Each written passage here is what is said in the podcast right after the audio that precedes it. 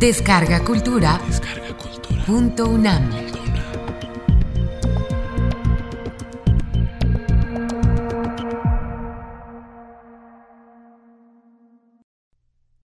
La tristeza. Antón Chekhov.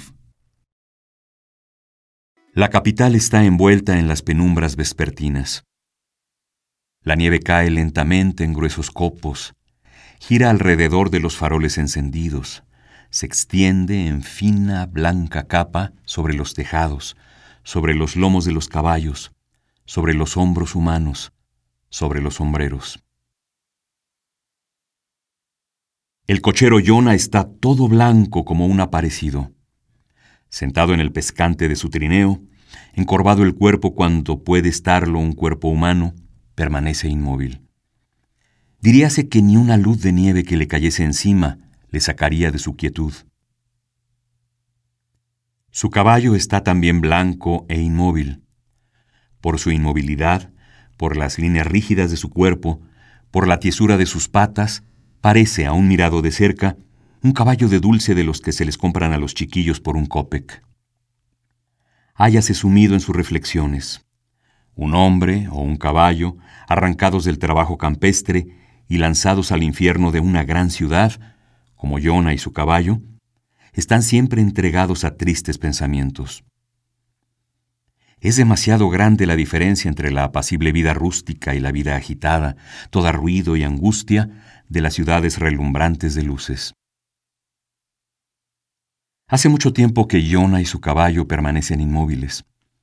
Han salido a la calle antes de almorzar, pero Yona no ha ganado nada. Las sombras se van adensando. La luz de los faroles se va haciendo más intensa, más brillante. El ruido aumenta. Cochero. Oye de pronto, Yona. Llévame a Viborskaya. Yona se estremece. A través de las pestañas cubiertas de nieve, ve a un militar con impermeable. ¿Oyes? A Viborskaya. ¿Estás dormido? Yona le da un latigazo al caballo, que se sacude la nieve del lomo. El militar toma asiento en el trineo. El cochero arrea al caballo, estira el cuello como un cisne y agita el látigo. El caballo también estira el cuello, levanta las patas y sin apresurarse se pone en marcha. ¡Ten cuidado! Grita otro cochero invisible con cólera. ¡Nos vas a atropellar, imbécil! ¡A la derecha! Vaya un cochero, dice el militar. A la derecha. Siguen oyéndose los juramentos del cochero invisible. Un transeúnte que tropieza con el caballo de Yona gruñe amenazador. Yona, confuso, avergonzado, descarga algunos latigazos sobre el lomo del caballo. Parece aturdido, atontado, y mira alrededor como si acabara de despertarse de un sueño profundo. Se diría que todo el mundo ha organizado una conspiración contra ti, dice con tono irónico el militar. Todos procuran fastidiarte, meterse entre las patas de tu caballo. Una verdadera conspiración. Jonah vuelve la cabeza y abre la boca. Se ve que quiere decir algo, pero sus labios están como paralizados y no puede pronunciar una palabra. El cliente advierte sus esfuerzos y pregunta, ¿Qué hay? Jonah hace un nuevo esfuerzo y contesta con voz ahogada, Ya ve usted, señor, he perdido a mi hijo. Murió la semana pasada. ¿De veras? ¿Y de qué murió? No lo sé. De una de tantas enfermedades. Ha estado tres meses en el hospital y a la postre... Dios que lo ha querido. ¡A la derecha! Óyese de nuevo gritar furiosamente. Parece que está ciego, imbécil. A ver, dice el militar, ve un poco más a prisa. A este paso no llegaremos nunca. Dale algún latigazo al caballo. Jonah estira de nuevo el cuello como un cisne. Se levanta un poco y de un modo torpe, pesado, agita el látigo. Se vuelve repetidas veces hacia su cliente, deseoso de seguir la conversación, pero el otro ha cerrado los ojos y no parece dispuesto a escucharle. Por fin llegan a Viborskaya. El cochero se detiene ante la casa indicada. El cliente se apea. Yona vuelve a quedarse solo con su caballo. Se estaciona ante una taberna y espera, sentado en el pescante, encorvado, inmóvil. De nuevo la nieve cubre su cuerpo y envuelve en un blanco sendal caballo y trineo. Una hora, dos. Nadie, ni un cliente. Mas he aquí que Yona torna a estremecerse. Ve detenerse ante él a tres jóvenes. Dos son altos, delgados.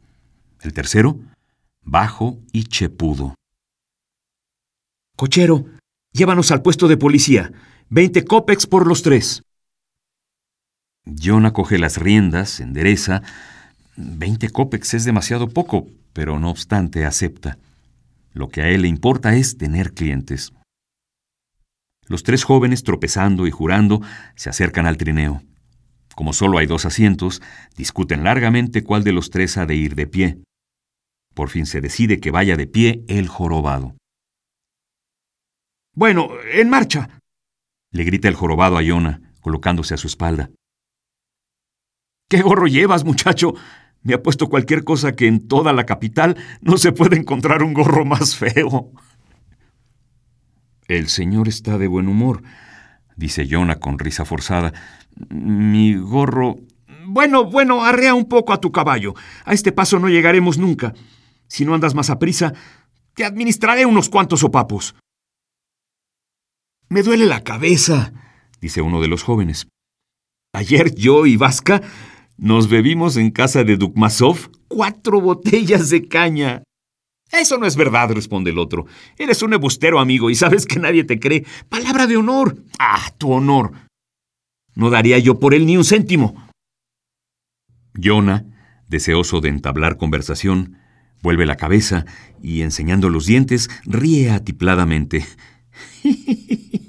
¡Qué buen humor! Vamos, vejestorio, grita enojado el chepudo. ¿Quieres ir más a prisa o no? Dale de firme al gandul de tu caballo, qué diablo. Yona agita su látigo, agita las manos, agita todo el cuerpo. A pesar de todo, está contento. No está solo. Le riñen, le insultan, pero al menos oye voces humanas. Los jóvenes gritan, juran, hablan de mujeres. En un momento que se le antoja oportuno, Jonah se vuelve de nuevo hacia los clientes y dice, Y yo, señores, acabo de perder a mi hijo. Murió la semana pasada. Todos nos hemos de morir, contesta el chepudo. Pero, ¿quieres ir más a prisa? Esto es insoportable. Prefiero ir a pie. Si quieres que vaya más a prisa, dale un sopapo, le aconseja uno de sus camaradas. ¿Oyes, viejo estafermo? grita el chepudo. Te le vas a ganar si esto continúa. Y hablando así, le da un puñetazo en la espalda. Ríe sin gana, Yona. Dios les conserve el humor, señores. Cochero, ¿eres casado? pregunta uno de los clientes. ¿Yo? ¿Qué señores más alegres? No, no tengo a nadie. Solo me espera la sepultura. Mi hijo ha muerto, pero a mí la muerte no me quiere. Se ha equivocado y en lugar de cargar conmigo, ha cargado con mi hijo. Y vuelve de nuevo la cabeza para contar cómo ha muerto su hijo, pero en este momento el chepudo, lanzando un suspiro de satisfacción, exclama, ¡Por fin hemos llegado! Yona recibe los 20 copex convenidos y los clientes se apean. Les sigue con los ojos hasta que desaparecen en un portal. Torna a quedarse solo con su caballo. La tristeza invade de nuevo, más dura, más cruel, su fatigado corazón.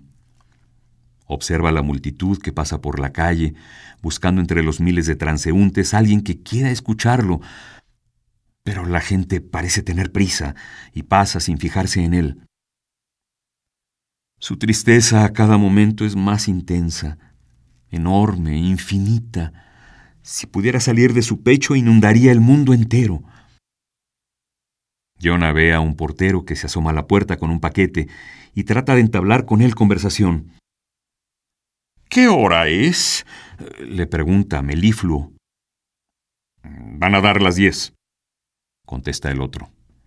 Aléjese un poco. No debe usted permanecer delante de la puerta. Jonah avanza un poco, se encorva de nuevo y se suma en sus tristes pensamientos. Se ha convencido de que es inútil dirigirse a la gente. Pasa otra hora, se siente muy mal y decide retirarse. Se yergue, agita el látigo. No puedo más, murmura. Hay que irse a acostar. El caballo, como si hubiera entendido las palabras de su viejo amo, emprende un presuroso trote. Una hora después, Jonah está en su casa, es decir, en una vasta y sucia habitación donde, acostados en el suelo o en bancos, duermen docenas de cocheros. La atmósfera es pesada, irrespirable.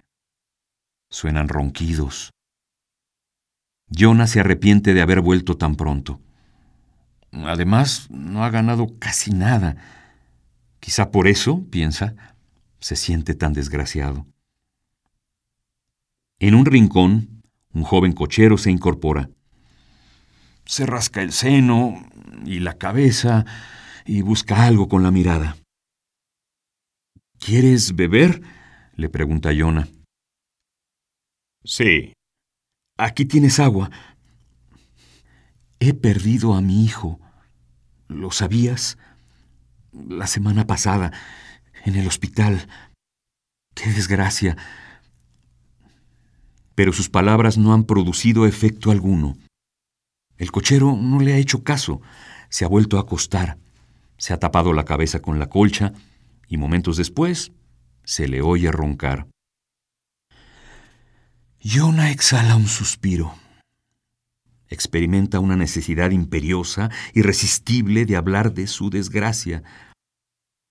Casi ha transcurrido una semana desde la muerte de su hijo, pero no ha tenido aún ocasión de hablar de ella con una persona de corazón. Quisiera hablar de ella largamente, contarla con todos sus detalles. Necesita referir cómo enfermó su hijo, lo que ha sufrido, las palabras que ha pronunciado al morir. Quisiera también referir cómo ha sido el entierro. Su difunto hijo ha dejado en la aldea una niña, de la que también quisiera hablar. Tiene tantas cosas que contar. ¿Qué no daría él por encontrar a alguien que se prestase a escucharle, sacudiendo compasivamente la cabeza, suspirando, compadeciéndole? Lo mejor sería contárselo todo a cualquier mujer de su aldea. A las mujeres, aunque sean tontas, les gusta eso. Y hasta decirles dos palabras para que viertan torrentes de lágrimas. Jonah decide ir a ver a su caballo. Se viste y sale a la cuadra. El caballo, inmóvil, come heno. ¿Comes? le dice Jonah dándole palmaditas en el lomo. ¿Qué se le va a hacer, muchacho? Como no hemos ganado para comprar avena, hay que contentarse con heno. Soy ya demasiado viejo para ganar mucho. A decir verdad, yo no debía ya trabajar. Mi hijo me hubiera reemplazado. Era un verdadero, un soberbio cochero. Conocía su oficio como pocos. Desgraciadamente, ha muerto. Tras una corta pausa, Jonah continúa. Sí, amigo, ha muerto. ¿Comprendes? Es como si tú tuvieras un hijo y se muriera. Naturalmente sufrirías, ¿verdad? El caballo sigue comiendo heno. Escucha a su viejo amo y exhala un aliento húmedo y cálido. Yona, escuchado al cabo por un ser viviente, desahoga su corazón contándoselo todo.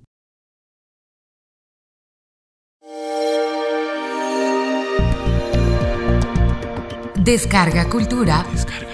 Punto UNAM.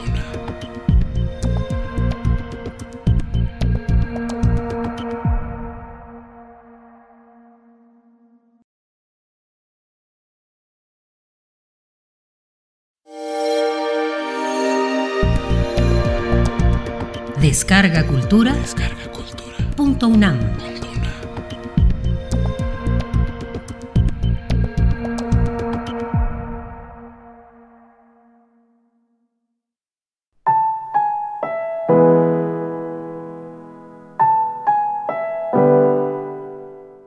El beso.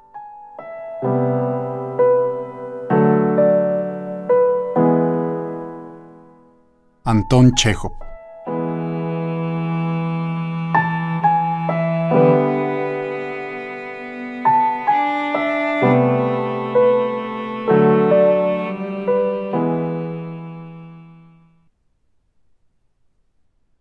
Eran las 8 de la noche del 20 de mayo y las seis baterías de la Brigada de Artillería de una reserva militar, que iban ya en dirección a su campamento, se detuvieron para pasar la noche en una aldea. En el momento en que estaban más ocupados, cuando unos oficiales deambulaban entre los cañones y otros, agrupados en la plaza junto a los cercos de la iglesia, escuchaban a los mesoneros, surgió por detrás de la iglesia un jinete con pinta de paisano montado en un caballo extraño bayo y pequeño, de hermoso cuello y cola corta. No parecía cabalgar en línea recta, sino ladeándose y haciendo casi movimientos de danza, como si estuviera galopando bajo los efectos de un látigo. Al llegar hasta los oficiales, el jinete se levantó un poco el sombrero y dijo: Su Excelencia el Teniente General von Rabeck, hacendado del lugar, los invita a que vengan a su casa para tomar el té. El caballo hizo otro movimiento de danza y retrocedió de costado. El jinete levantó una vez más su sombrero y momentos después se esfumó tras la iglesia. Sepa el diablo de qué se trata esto, funfurruñaron los militares mientras se dirigían a sus habitaciones. Quiere uno dormir y aparece ese dichoso von Rabeck a ofrecernos té. Ya sabemos qué clase de té es ese. Los oficiales de las seis baterías se acordaron vívidamente de lo que había sucedido el año pasado, cuando durante unas maniobras, un conde terrateniente ya retirado de la milicia los invitó de igual forma. Se habían juntado ellos y un regimiento entero de cosacos para beber el té en su casa. El conde, hospitalario y amable, los colmó de atenciones, les dio de comer y beber, y no les permitió volver a sus habitaciones en la aldea, sino que los dejó pasar la noche en su propiedad. Claro que todo estuvo excelente, y resultaba muy difícil pedir algo mejor. Pero la desgracia fue que el militar retirado se alegró en exceso en compañía de los jóvenes.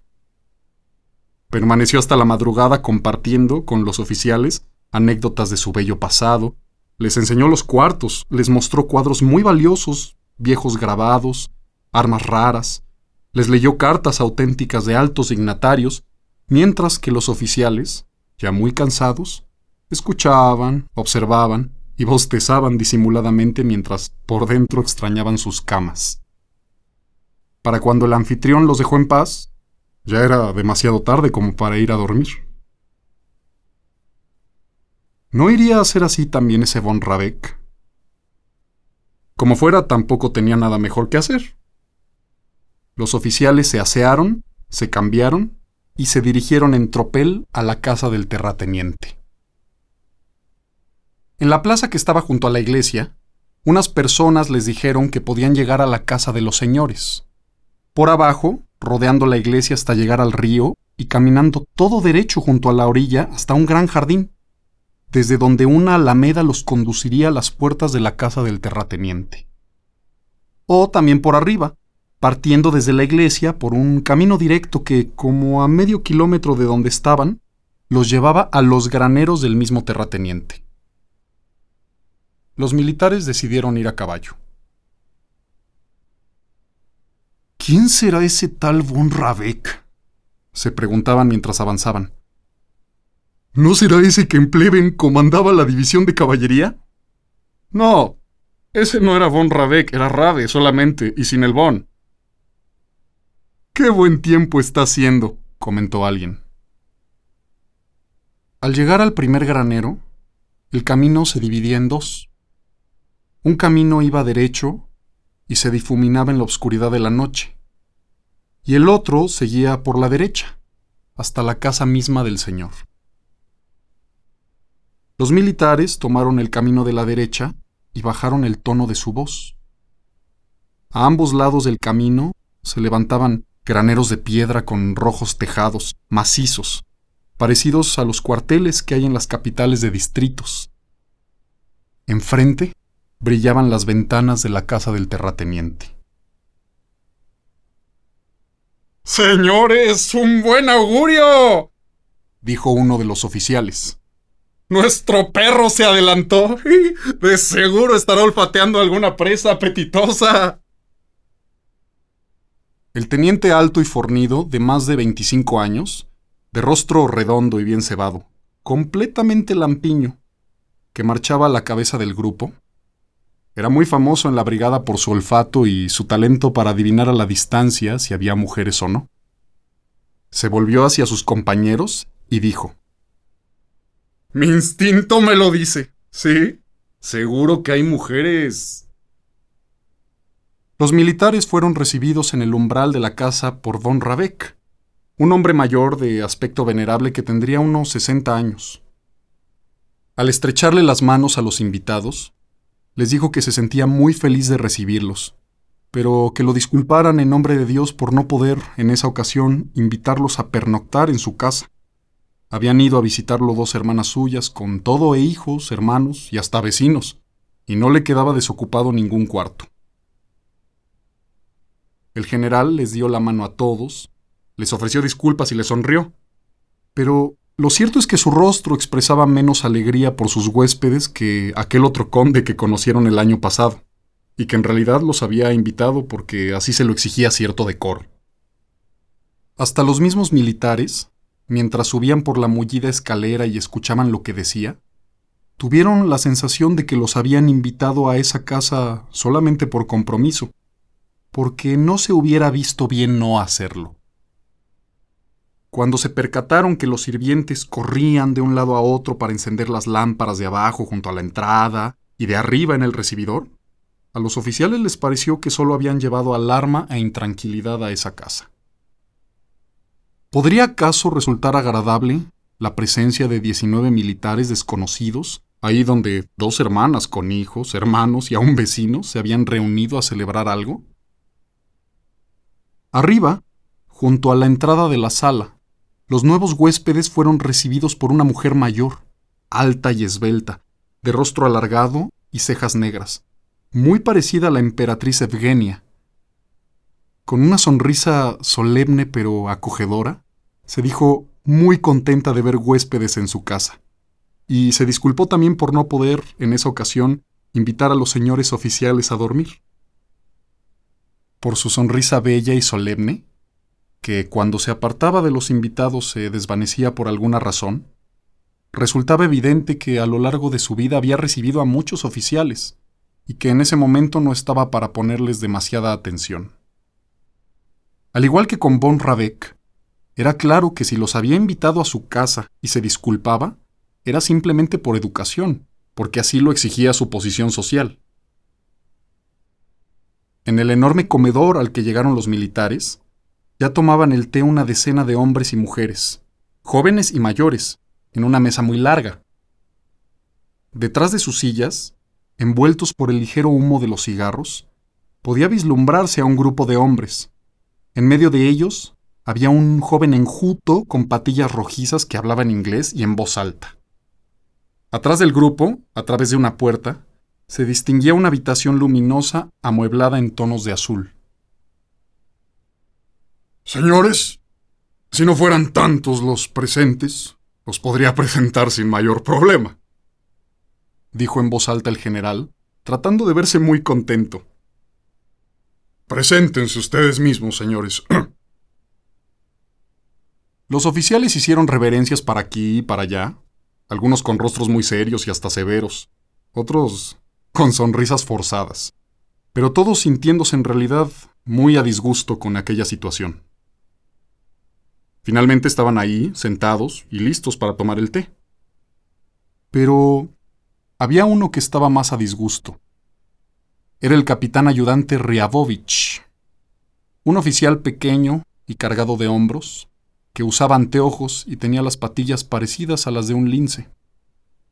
Mientras que algunos de sus compañeros habían puesto un rostro serio y otros sonreían con esfuerzo. Su cara, sus patillas de lince y sus anteojos parecían expresar. Soy el oficial más tímido, más modesto y más deslucido de toda la brigada. En los primeros momentos, cuando entró en el comedor y se sentó a tomar el té, no se atrevía a dirigir su mirada a nadie. Las caras, los vestidos, las garrafitas de cristal tallado que contenían coñac, el vapor que emergía de los vasos, las molduras del techo, todo eso se fundía en una impresión general que llenaba a Ryabovich de miedo y le hacía querer esconder la cabeza. De la misma manera que un orador que se para frente al público por primera vez Podía ver todo lo que se presentaba ante sus ojos, pero apenas podía comprender. Los fisiólogos llaman ceguera psíquica a este estado en que el sujeto ve, pero no comprende. Sin embargo, un poco más tarde y ya más familiarizado con el ambiente, Ryabovich se espabiló y comenzó a observar. Hombre tímido y retraído, lo primero que saltó a sus ojos fue aquello que él mismo jamás había tenido, es decir, la gran audacia de los nuevos conocidos. Con astucia, como si lo hubieran ensayado antes, Von Rabeck, su mujer, dos ancianas, una señorita de traje lila y un joven con patillas rojizas, que era ni más ni menos el hijo menor de Rabeck, se instalaron entre los militares y casi inmediatamente comenzaron una álgida discusión que no excluyó a ninguno de los invitados. La señorita de Lila empezó a demostrar acaloradamente que los artilleros viven con muchas menos dificultades que los caballeros y los infantes, mientras que Radek y las señoras ancianas afirmaban lo contrario. Esto dio lugar a una conversación cruzada. Ryabovich Miraba a la señorita de Lila que discutía con pasión sobre algo que él no alcanzaba a distinguir y que no parecía que fuera a interesarle.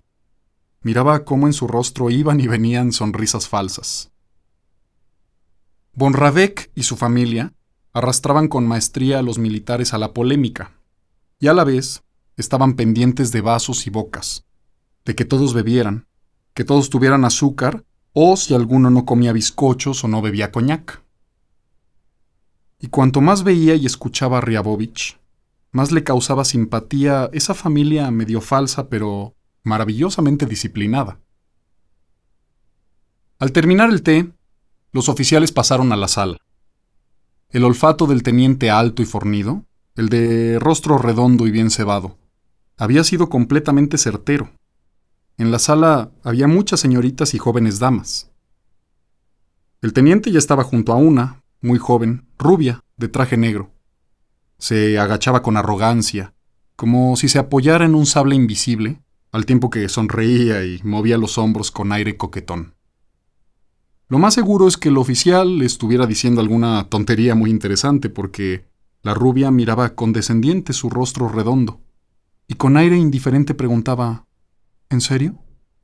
Y ya tan solo por ese desapasionado ¿En serio? El teniente, si hubiera sido inteligente, habría podido concluir que difícilmente tendría éxito con ella.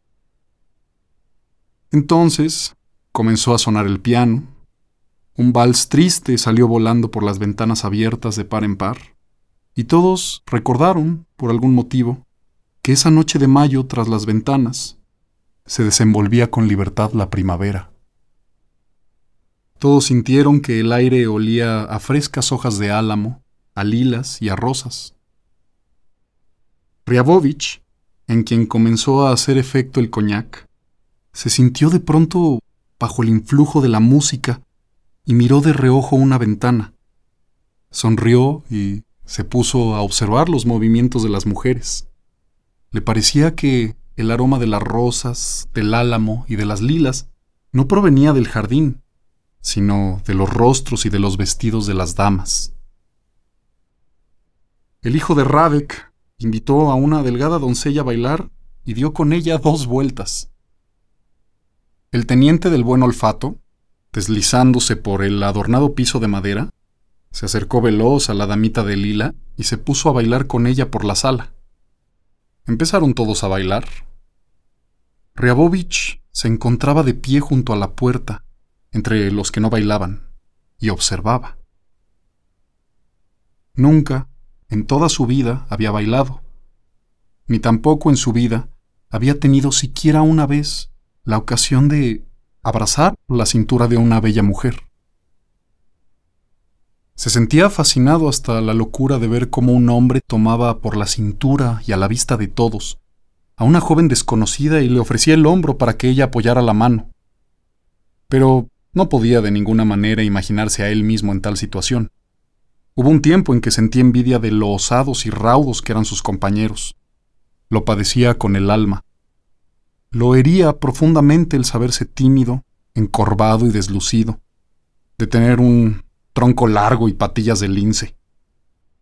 Pero con los años había llegado a acostumbrarse y ahora, al mirar a los que bailaban o hablaban en voz alta, ya no sentía envidia, solo sentía, eso sí, un destello de triste enternecimiento.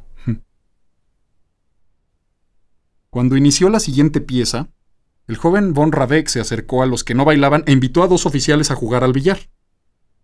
Los oficiales aceptaron y lo siguieron fuera de la sala. Ryabovich salió tras de ellos, pues no tenía nada que hacer y tenía deseos de formar parte del movimiento general. Atravesaron el recibidor, luego un estrecho corredor con cristales, pasaron a una habitación en la cual, al ser vistos, tres adormecidos criados saltaron de sus divanes. Por último, tras cruzar toda una serie de cuartos, el joven Radek y los militares entraron en otro más pequeño con una mesa de billar. Comenzó el juego. Ryabovich, que nunca había jugado a otra cosa que a las cartas, estaba de pie junto a la mesa de billar y miraba con indiferencia a los jugadores mientras que estos, con las levitas desabrochadas y los tacos en las manos, iban y venían, hacían juegos de palabras y gritaban términos incomprensibles. Los jugadores no reparaban en él, y solo de vez en cuando alguno de ellos, si lo empujaba con el codo o lo rozaba sin querer con el taco, se daba vuelta y le decía Pardon. La primera partida todavía no había terminado cuando Ryabovich, ya muy aburrido y sintiendo que ahí sobraba, que incluso molestaba, deseó volver a la sala y se retiró. Pero en el trayecto de regreso vivió una pequeña aventura. A mitad de camino se dio cuenta de que se había equivocado de rumbo. Recordaba perfectamente que debía encontrarse con tres adormecidos criados, pero atravesó cinco o seis cuartos y a esos criados parecía haberlos engullido la tierra. Al notar que equivocó el camino de regreso, volvió un poco sobre sus pasos, tomó hacia la derecha y entró en un despacho penumbroso que no había visto cuando caminaba hacia el saloncito de billar. Permaneció allí medio minuto Abrió muy resuelto la primera puerta que encontró, pasó a una habitación completamente oscura. Adentro de esa habitación, y justo enfrente de Ryabovich, se veía la ranura de una puerta iluminada por una viva luz. Del otro lado de la puerta se oían los apagados sonidos de una triste danza polaca. Allí, al igual que en la sala, era intenso el olor a álamo, lila y rosas. Las ventanas también estaban abiertas de par en par. Ryabovich permaneció inmóvil, pensativo.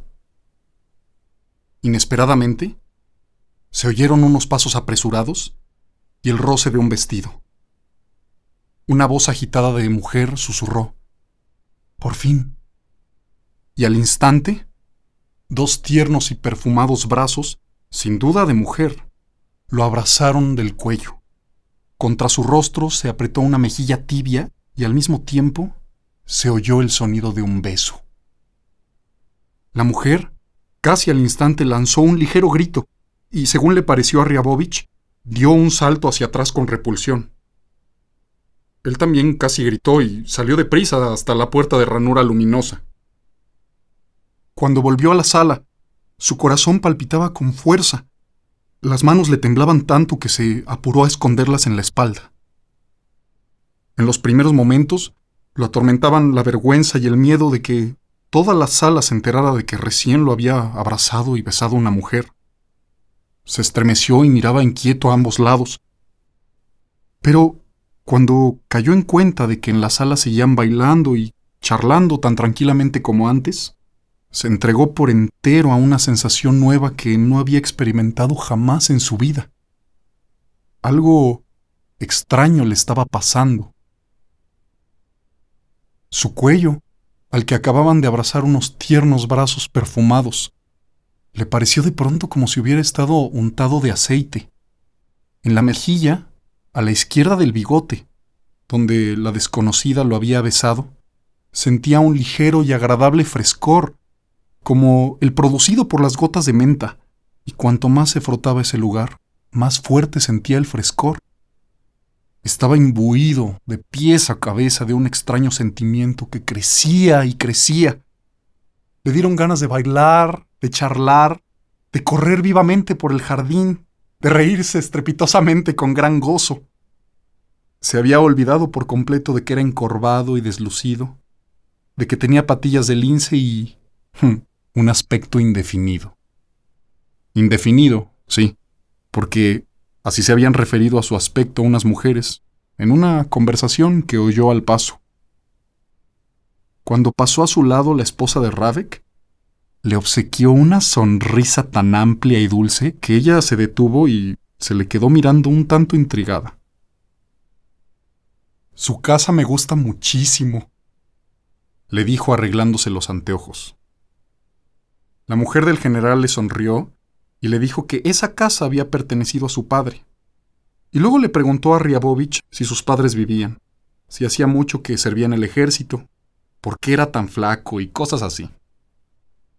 Satisfechas sus dudas, ella se alejó, mientras que él, luego de la conversación, empezó a sonreír con mayor dulzura y pensó que lo rodeaba gente magnífica. Durante la cena, Ryabovich comió mecánicamente todo lo que le sirvieron, bebió, y sin oír lo que se decía a su alrededor, intentó explicarse la reciente aventura. Tenía un carácter secreto y romántico, pero tampoco era difícil de desentrañar. Seguramente esa dama había palabrado una cita con alguien en esa habitación oscura. Esperó un buen tiempo y, ya con los nervios de punta, tomó a Ryabovich por su héroe. Eso era aún más probable porque Ryabovich, al atravesar la habitación oscura, se detuvo pensativo. Es decir, tenía el aire de una persona que también está esperando. Así fue como Ryabovich se explicó el beso que recibió. Pero, ¿quién sería ella? pensaba, mirando los rostros de las mujeres. Debe de ser joven, porque las mujeres mayores no acuden a las citas. Eso pensó él. Que era culta se notaba por el roce del vestido, por su olor, por su voz. Detuvo de pronto su mirada en la señorita de Lila, y le gustó mucho.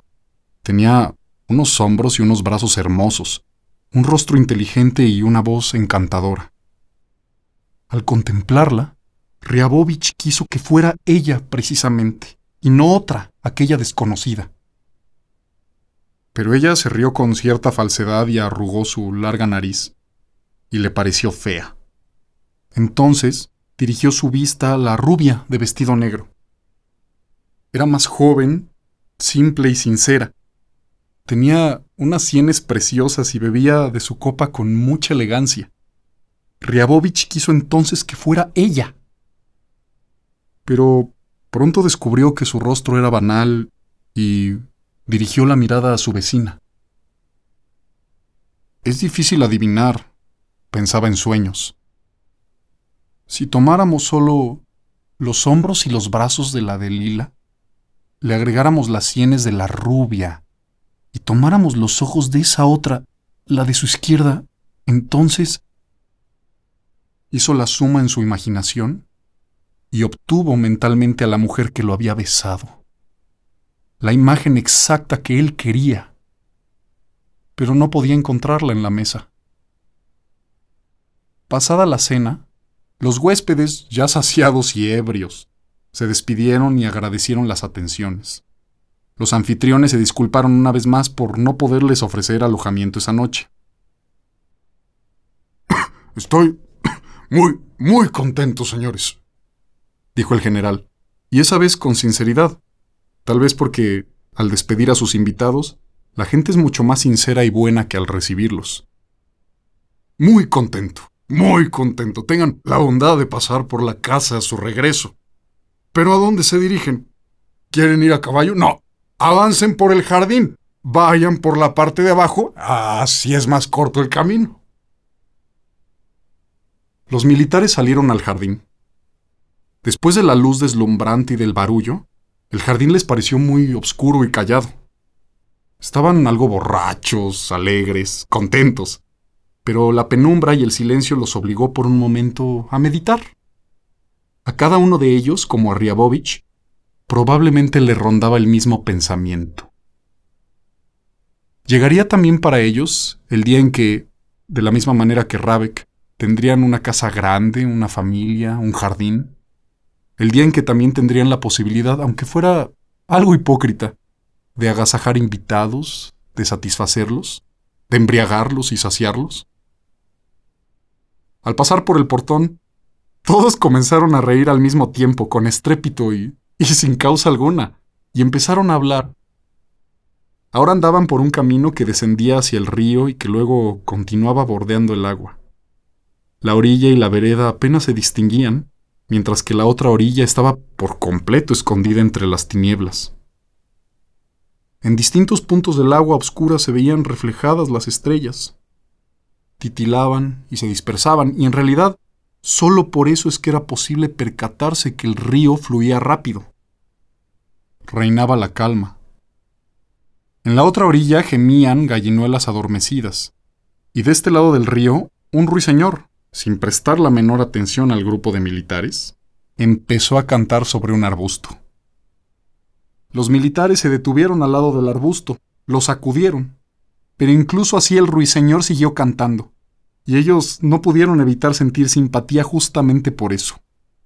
La indiferencia orgullosa del pájaro ante ellos. Al final del trayecto, el sendero subía y desembocaba junto a los cercos de la iglesia. Una vez allí, los militares, agotados después de subir la cuesta, se sentaron a fumar. Sobre la otra orilla del río apareció entonces una débil lucecita roja y ellos, sin otra cosa que hacer, discutieron largo rato si se trataba de una hoguera, de una vela en una ventana o de alguna otra cosa.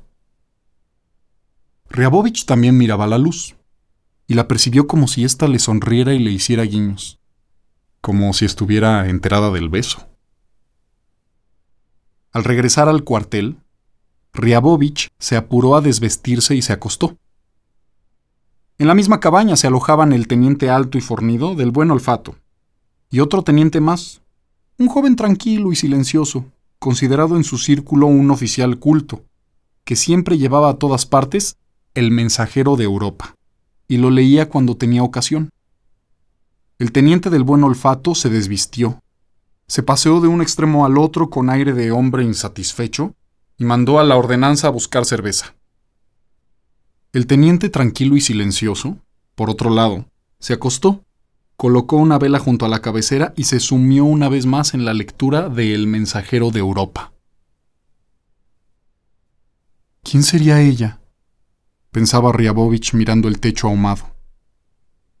Aún le parecía que su cuello estaba untado de aceite y junto a la boca todavía tenía ese frescor que producen las gotas de menta.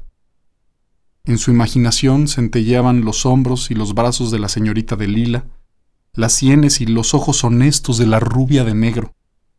Talles, vestidos, broches. Trataba de fijar su atención en esas imágenes, pero éstas saltaban, se disipaban y volvían a centellear. Cuando en el amplio fondo negro, que toda persona ve al cerrar los ojos, se desvanecían por completo esas imágenes, comenzaba entonces a escuchar pasos precipitados, el roce de un vestido y el sonido del beso. Y una alegría intensa e inmotivada se apoderaba de él. Mientras se entregaba por completo a esa felicidad, escuchó a la ordenanza que volvía e informaba al teniente fornido del buen olfato que no había cerveza. Ese teniente se indignó terriblemente y de nuevo empezó a deambular por la estancia. Pues si será idiota, decía poniéndose enfrente unas veces de Riabovich y otras del teniente tranquilo que se hallaba sumido en su lectura. Mira que hay que ser imbécil, estúpido para no encontrar cerveza, ¿verdad? Si será canalla. Es obvio que aquí es imposible encontrar cerveza, dijo el teniente que leía sin apartar los ojos del mensajero de Europa. ¿Sí? ¿Eso cree? importunaba de nuevo el teniente sediento de cerveza. Dios mío, láncenme. Háganme volar hasta la luna y en un instante les encuentro cerveza y mujeres. Ahora voy yo y encontraré. Llámenme miserable si no encuentro. Le tomó un buen rato vestirse y calzarse las botas. Acabó un cigarrillo en silencio y se marchó. Pero regresó. Demonios, no quiero ir solo. Rebovich, ¿no quieres dar un paseo? ¿Ah? Al no recibir respuesta, se desvistió lentamente y se acostó. Y para consolarse, prendió otro cigarro en la oscuridad. Riabovich hundió la cabeza en la almohada y, acurrucándose, recogió en su imaginación las centellantes imágenes para reunirlas en un todo. Pero no obtuvo nada. Pronto se durmió, y su último pensamiento fue que alguien lo acariciaba y lo alegraba, que en su vida había sucedido algo así de extraordinario, tonto quizá, pero sumamente bello y feliz. Y ese pensamiento luminoso tampoco lo abandonó en sueños. Cuando despertó, la sensación de aceite en el cuello y de frescor de menta junto a los labios ya había desaparecido. Pero la alegría, al igual que en el día anterior, seguía agitándose en su pecho como una ola. Miró arrebatado el alféizar de la ventana, dorado por el sol que nacía, y escuchó el movimiento de la calle. Al pie de las ventanas hablaban en voz alta. El comandante de batería de Riabovich acababa de alcanzar a la brigada y conversaba con el sargento primero en voz muy alta, tal como era su costumbre. Un cuarto de hora después, la brigada se puso en marcha. Cuando pasaba por el camino junto a los graneros de los señores, Riabovich miró hacia la casa. Las persianas estaban cerradas. Evidentemente, en casa todavía dormían. También dormía aquella mujer que el día anterior había besado a Riabovich quiso imaginársela durmiendo. La ventana de su habitación abierta de par en par, las ramas verdes que se asomaban por esa ventana, la frescura matinal, el aroma del álamo, de lilas y de rosas, una cama, una silla, y sobre esta, el vestido que ayer susurraba, unos zapatos diminutos, un pequeño reloj sobre la mesa, todo eso se lo imaginó clara y nítidamente pero los rasgos de la cara, la dulce sonrisa adormecida, justo aquello que era importante, se escurría de su imaginación como el mercurio entre los dedos. Medio kilómetro más adelante miró hacia atrás. La iglesia amarilla, la casa, el río y el jardín estaban bañados de luz. El río, con sus orillas de un verde intenso, reflejaba el cielo azul y adquiría aquí y allá tintes dorados por el sol, lucía hermoso. Riabovich dirigió una última mirada a esa aldea y se entristeció como si se estuviera alejando de algo muy íntimo y entrañable. Reabovich miraba con indiferencia hacia adelante y hacia atrás, a las nucas y a las caras. En otra ocasión se habría adormecido, pero ahora estaba totalmente abstraído en sus nuevos pensamientos. Al principio, cuando la brigada apenas estaba poniéndose en marcha, quiso convencerse de que la historia del beso podía resultar interesante solo como una pequeña aventura secreta. Quiso convencerse también de que era insignificante en realidad y de que pensar en ella seriamente resultaba por lo menos estúpido. Pero muy pronto dejó de ser lógico y se entregó de nuevo a las ensoñaciones.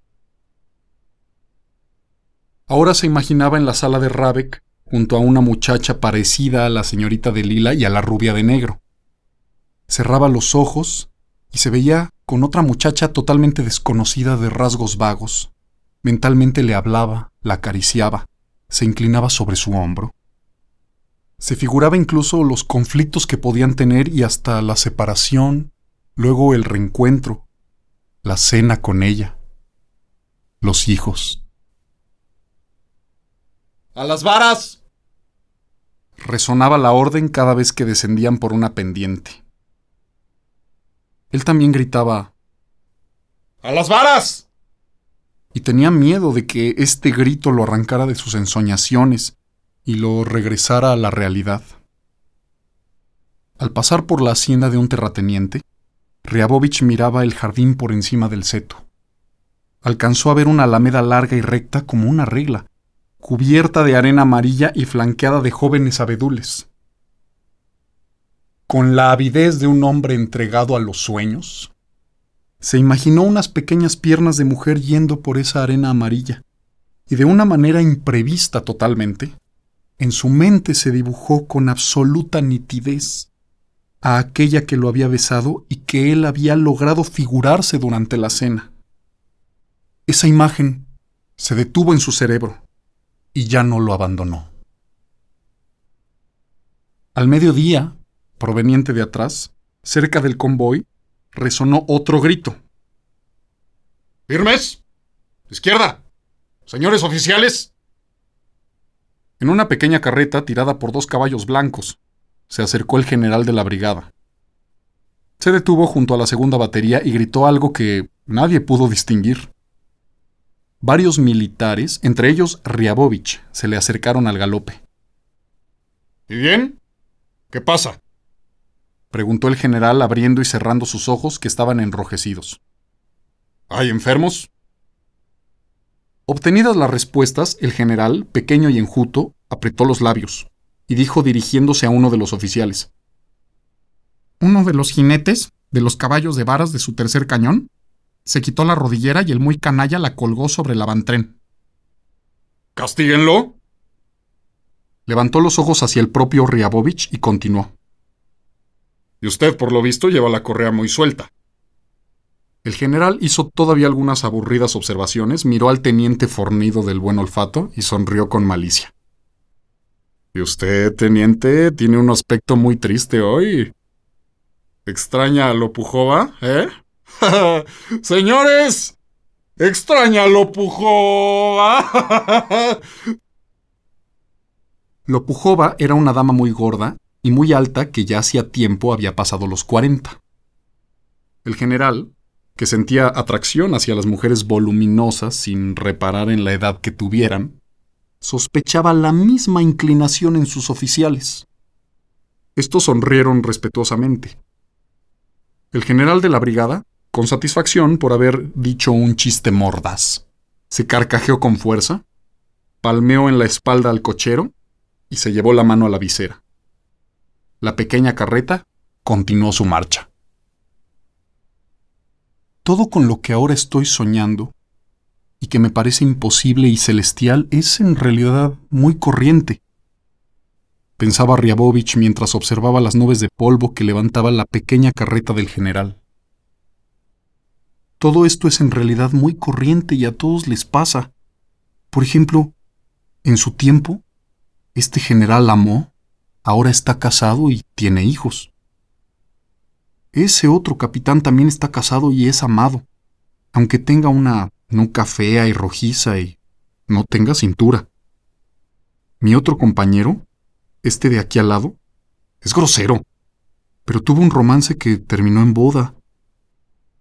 Yo soy uno más, así que tarde o temprano me pasará lo mismo que a todos. Y la idea de que era un hombre corriente y de que su vida era corriente, lo alegró y animó.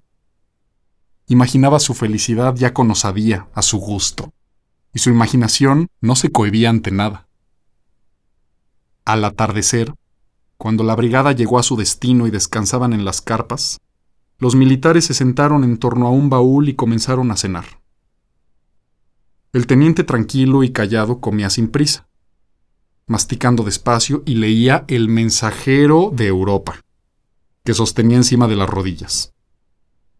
El teniente fornido del buen olfato no paraba de hablar y se llenaba el vaso de cerveza, al tiempo que Riabovich, embotado por las ensoñaciones de todo el día, permanecía en silencio, bebiendo. Se embriagó después del tercer vaso, se desinhibió y le entraron unos deseos irresistibles de compartir con sus compañeros sus nuevas aventuras. Me ocurrió algo extraño en casa de Rabek. Comenzó, tratando de dar algo a su tono de voz, algo de indiferente y hasta burlón. Vean ustedes, me dirigí a la sala de billar, pero me aburrí un poco. Y seguí caminando y de pronto entré a una habitación. Con sumo detalle contó la historia del beso en un solo minuto. Y después cayó. En ese minuto había dicho todo, todo, y le sorprendió terriblemente que para su relato hubiera necesitado tan poco tiempo. A él le parecía que podía quedarse hasta el amanecer contando lo del beso. Después de oírlo, el teniente del buen olfato, que mentía mucho y que por eso nunca le creía a nadie, lo miró con desconfianza y sonrió malicioso. El otro teniente, el tranquilo callado, movió las cejas y muy apacible, sin apartar los ojos del mensajero de Europa, dijo, Solo Dios sabrá qué fue eso. Se arroja al cuello sin preguntar. Seguramente es alguna loca. Sí, seguramente es alguna loca, afirmó Riabovich. Una vez me pasó algo parecido, dijo el teniente del buen olfato poniendo ojos asustados. El año pasado yo iba rumbo a un poblado. Tomé un pasaje de segunda clase. El vagón estaba lleno y era imposible dormir. Le doy al inspector 50 copecas. Él toma mi equipaje y me lleva a un compartimento. Me acuesto y me tapo con la cobija. Estaba oscuro, ¿comprenden? De golpe oigo que alguien me toca el hombro y me respira en la cara. Hice un movimiento con el brazo y siento el codo de alguien. Abro los ojos y fíjense, una mujer. Los ojos negros, los labios rojos como salmón de buena calidad, la nariz respirando con deseo, los senos, unos amortiguadores de tren. Permítame, lo interrumpió el teniente tranquilo.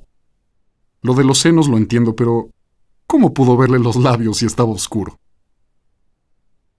El teniente del buen olfato empezó a salir del apuro y a burlarse de la falta de perspicacia del culto oficial. Eso de hecho molestó mucho a Riabovich. Se alejó del baúl, se acostó y juró no volver a abrir su alma. Empezó la vida de campamento. Los días pasaron muy parecidos a otros. En todo ese tiempo, Riabovich se sentaba, pensaba y se comportaba como enamorado. Cada mañana, cuando el ordenanza le traía el cubo para lavarse, Riabovich se echaba agua fría en la cabeza y recordaba que en su vida había algo bueno y cálido. Por las tardes, cuando los compañeros empezaban a hablar de amor y de mujeres, él prestaba oído, se acercaba y adoptaba esa expresión que suelen reflejar los rostros de los soldados cuando escuchan el relato sobre una batalla en la que ellos mismos participaron.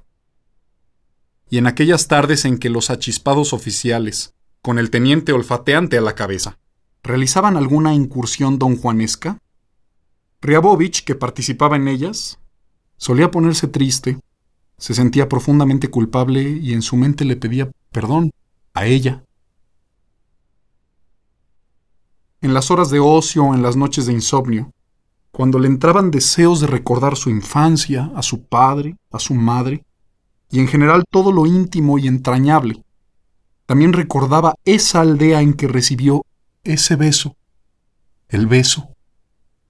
Recordaba el extraño caballo, a Rabec, aquella señora parecida a la emperatriz Evgenia, la habitación oscura, la ranura iluminada de la puerta. Al fin, el 31 de agosto regresaba del campamento, pero ya no con toda la brigada, sino solo con dos baterías.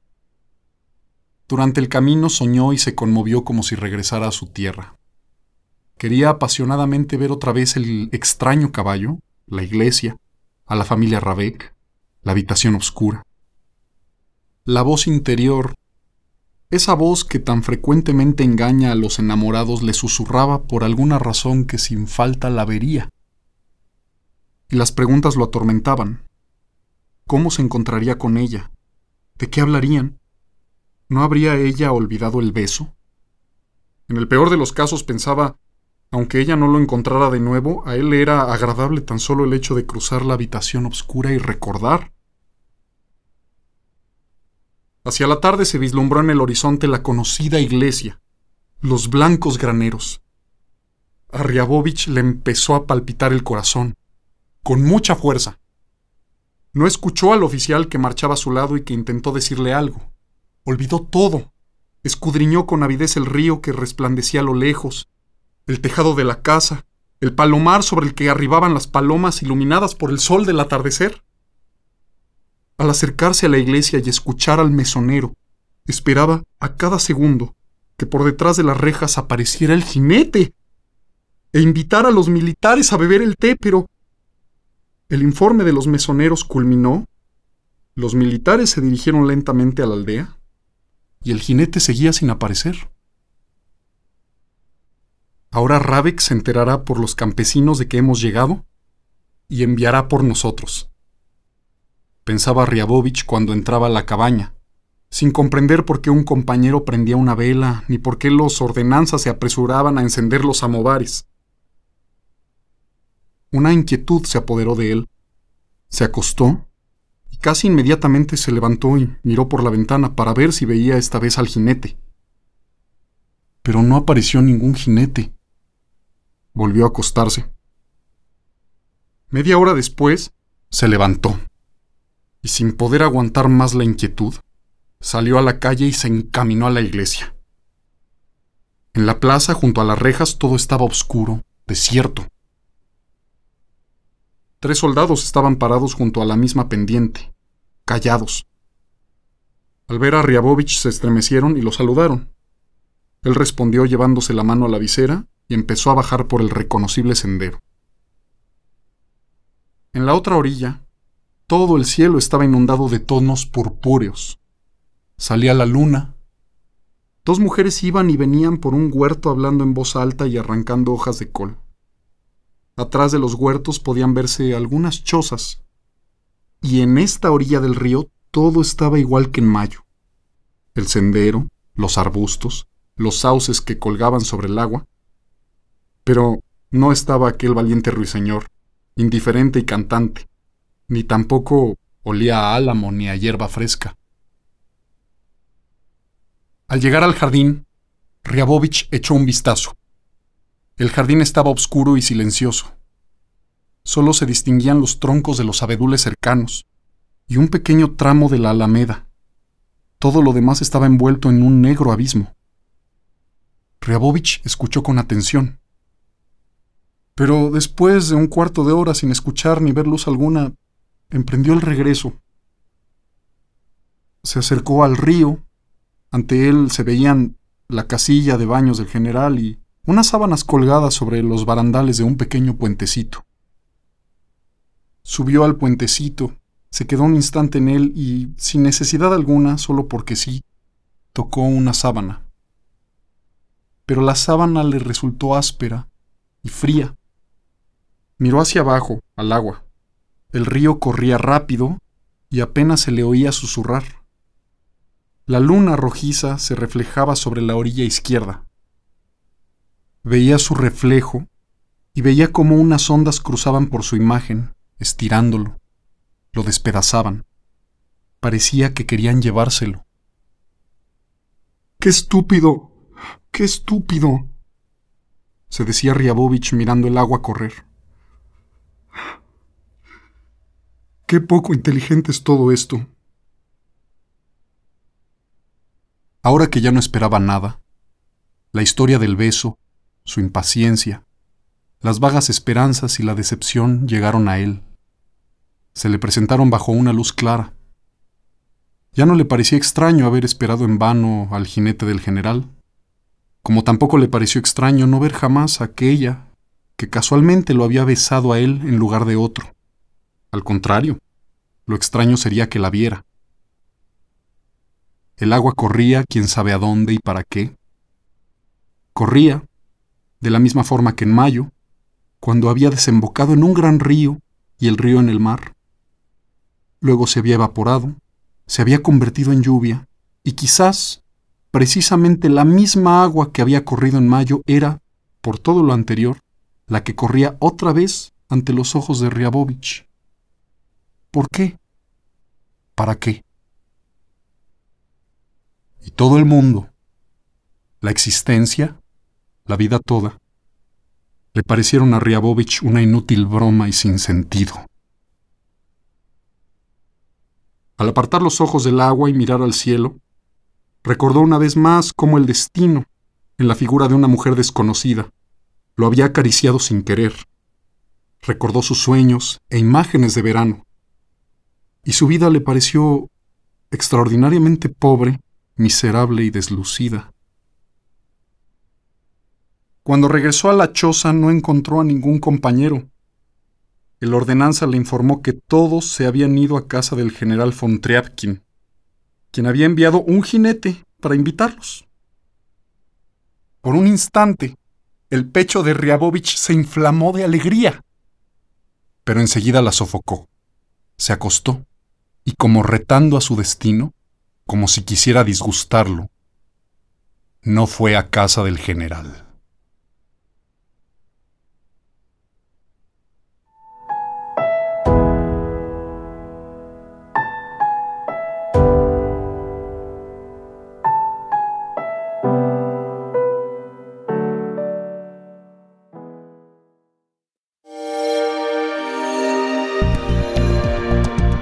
Descarga Cultura. Descarga Cultura. Punto UNAM.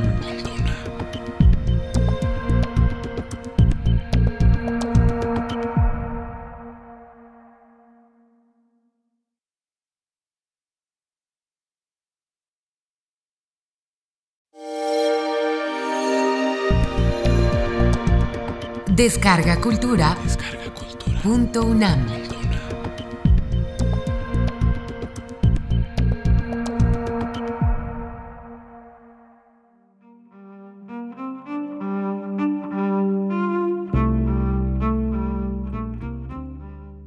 Sobre el daño que causa el tabaco.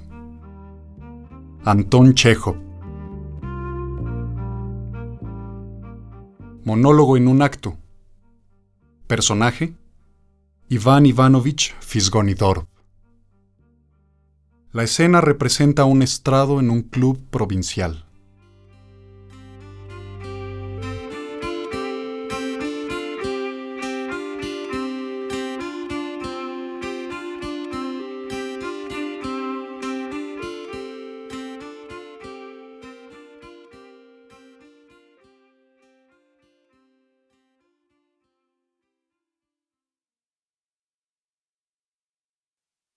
Respetables señoras y, en cierto modo, respetables caballeros.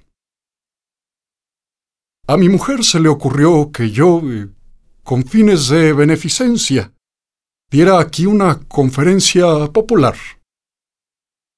¿Y por qué no, verdad? La verdad es que a mí me da igual. Eh, que hay que dar una conferencia, pues a dar una conferencia. Para mí es exactamente lo mismo. Yo no soy profesor y no poseo la menor categoría científica. Ni siquiera terminé la universidad. Sin embargo, y a pesar de todo, hace ya 30 años que trabajo sin cesar, y hasta con perjuicio, podría decir, de mi propia salud, en cuestiones de índole puramente científica. Incluso escribo artículos científicos, imagínense. Es decir, no propiamente científicos, sino, valga la expresión, como si fueran científicos. Justamente, y dicho sea de paso, hace unos días escribí un artículo larguísimo, al que yo mismo denominé sobre el daño producido por ciertos insectos. A mis hijas les gustó mucho, en especial la parte dedicada a las chinches. Pero yo lo leí y lo rompí. Pueden ustedes escribir sobre lo que les dé la gana, pero sin el insecticida no se puede vivir. Hasta en el piano tenemos chinches. Como tema de mi conferencia de hoy he elegido, por decirlo así, el siguiente. Sobre el daño que causa a la humanidad el consumo del tabaco. Yo personalmente soy fumador, pero como mi mujer me manda hablar sobre lo dañino del tabaco, ¿qué remedio me queda? Si hay que hablar del tabaco, hablaré del tabaco. A mí me da igual. Pero ustedes sí, respetable público. Los invito a considerar mi conferencia con la debida seriedad. No vayamos a faltarnos al respeto. Los que teman aburrirse con una conferencia científica y seca pueden retirarse. Pido especialmente la atención de todos los médicos aquí presentes, si es que hay. Lo digo porque ellos pueden sacar de mi conferencia muchos datos de utilidad, porque el tabaco, fuera de los efectos nocivos que ocasiona, se puede utilizar también en medicina. Por ejemplo, si encerramos a una mosca en una tabaquera, morirá probablemente a causa de la descomposición de los nervios. El tabaco es básicamente una planta. Cuando pronuncio mis conferencias empieza a guiñarme el ojo derecho, pero es de los nervios. Yo soy un hombre muy nervioso, así en general, y esta costumbre de estar guiñando el ojo me surgió me, surgió el, el 13 de septiembre de 1889, día en que mi mujer dio a luz a mi cuarta hija, Bárbara. Todas mis hijas nacieron en 13. Pero, por falta de tiempo, no vamos a apartarnos y alejarnos del tema de la conferencia. Mi mujer es la dueña de una academia de música y de un pensionado para señoritas. Aquí entre nos, a mi mujer le gusta mucho quejarse de la falta de dinero. Le encanta. Pero la realidad es que tiene guardados de cuarenta mil a cincuenta mil, por lo menos. Mientras que yo no puedo disponer de un solo centavo. En fin, ¿Qué se le va a hacer? Y en la pensión el encargado de hacer todas las tareas domésticas soy yo. Eh, sí, soy yo. Esto es, em, voy de compras, vigilo a las sirvientas, anoto los gastos, forro los cuadernos, mato las chinches, saco a pasear al perrito de mi mujer, caso ratones. La otra noche tuve a mi cargo la tarea de entregar a la cocinera la harina y la manteca porque pensaba hacer panques. Fíjense, cuando los panques ya estaban afuera, ya estaban afuera del horno. Entró a la cocina mi mujer para decir que tres de las alumnas no se podían comer los panques que porque tenían las amígdalas inflamadas. Sobraron entonces varios panqués. A ver qué se va a hacer con ellos. Y mi mujer primero quiso que se fueran a la despensa. Ah, pero después... Después lo pensó y lo pensó hasta que me dijo... ¿Sabes qué? Cómetelos tú, espantapájaros. Así me dice cuando está de mal humor. ¿Espantapájaros? ¿O. o víbora? ¿O Satanás? Satanás. ¿Y qué, tengo yo de Satanás? Si es ella la que siempre está de mal humor. Y yo, desde luego, no me los comí. Claro que no. Me los tragué. Es que siempre tengo mucha hambre. Ayer, por ejemplo, ella no me dio de comer en lo absoluto. No, no, me dijo. A ti espanta pájaros. Ni vale la pena alimentarte. Pero bueno, creo que ya hemos platicado demasiado y nos hemos alejado un poquito del tema de la conferencia. Prosigamos. Aunque en realidad, así como los veo, creo que seguramente les gustaría mucho más escuchar una sinfonía o un aria. Un aria. Yo me sabía una. Perdón.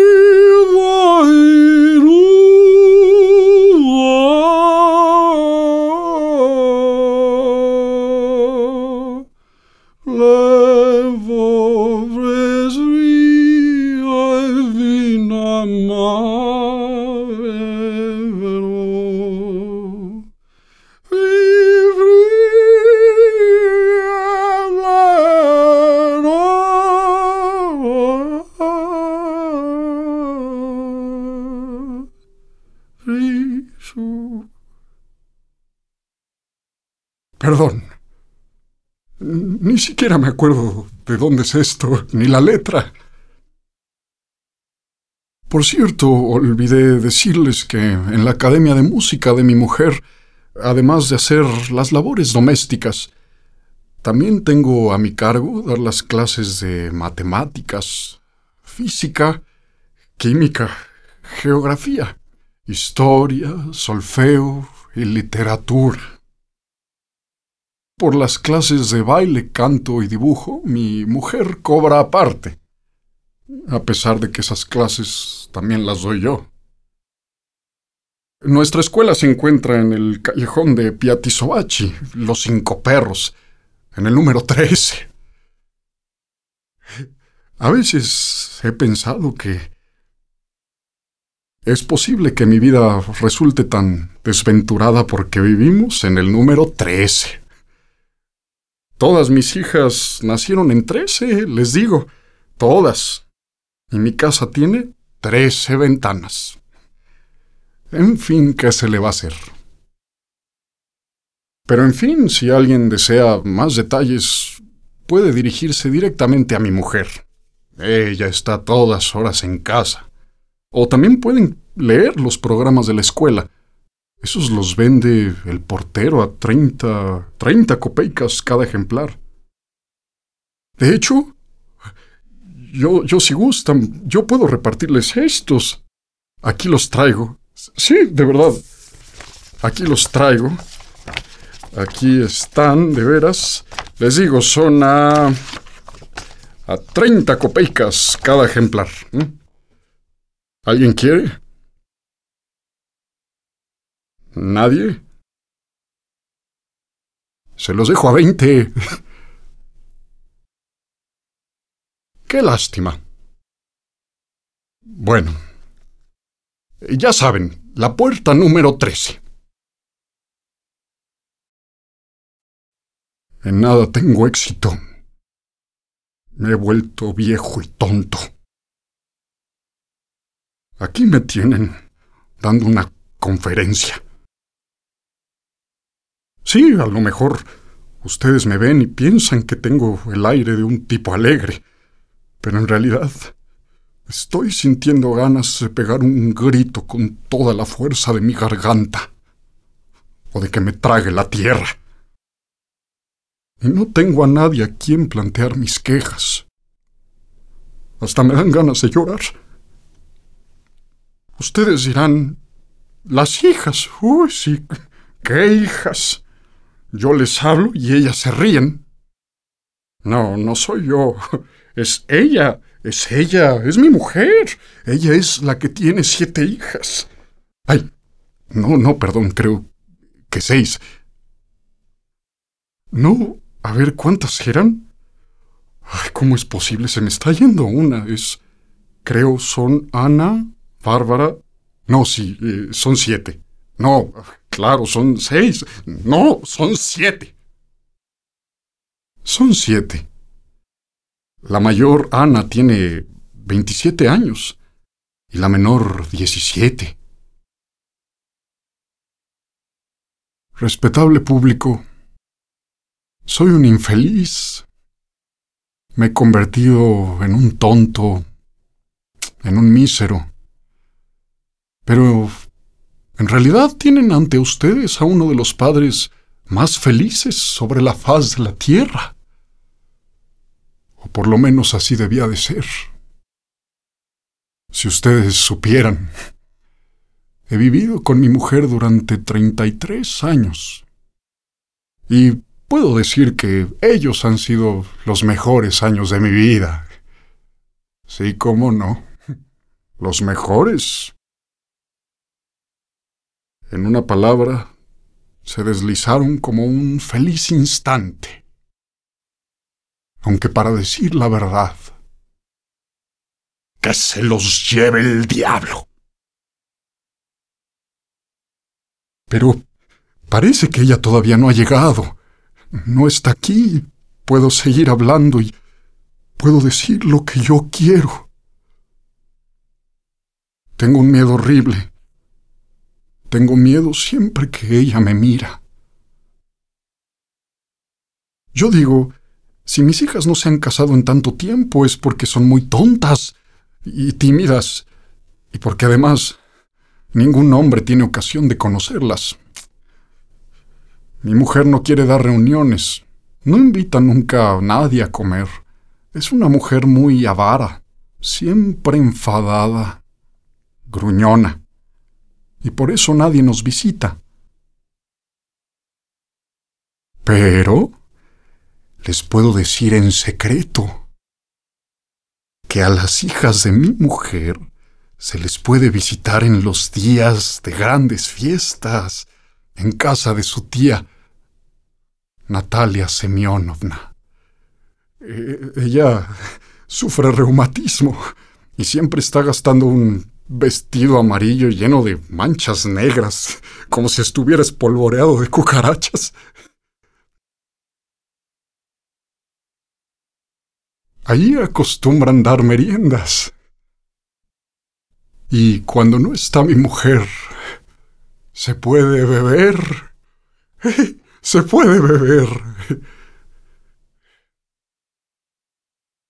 Debo decirles que yo me emborracho hasta con una sola copita. Y me siento tan bien. Y al mismo tiempo tan triste que no les puedo explicar. No se sabe por qué, ¿verdad? Cuando uno se acuerda de su juventud, le vienen ganas a uno de escaparse corriendo. Oh, si ustedes supieran qué ganas, qué ganas de correr, de correr, de correr muy lejos, dejarlo todo, correr sin mirar atrás.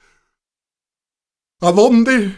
No importa dónde, no importa, pero escapar de esta vida puerca, vulgar y barata que me está convirtiendo en un miserable, en un viejo imbécil, en un idiota deplorable.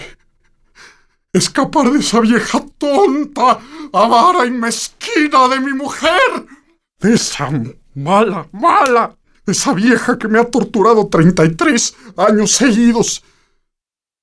Escapar de la música, de la cocina, del dinero de mi mujer, de todas esas mezquindades y vulgaridades. Y detenerme en algún lugar lejos, muy lejos, en el campo, y quedarme ahí quieto como un poste, como un árbol como un espantapájaros. Bajo un cielo ancho y mirar toda la noche como encima de uno flota una luna clara que brilla. Y olvidar, olvidar. Oh, cómo desearía ya nunca recordar nada. Cómo quisiera arrancar de mi cuerpo este vil y viejo frac con el que me casé desde hace 33 años y con el que siempre vengo dando conferencias de beneficencia. Toma. Toma. Estoy viejo, pobre, mísero como este saco hecho trizas. Yo ya no necesito nada de todo esto. No, yo estoy por encima de todo esto. Yo soy más puro que todo esto. ¿Saben? Hubo un tiempo en el que fui joven, inteligente, en el que fui a la universidad, en el que tuve sueños. Me consideraba un hombre. Ahora yo ya no necesito nada de todo esto. No, no, nada excepto paz. Paz. Paz.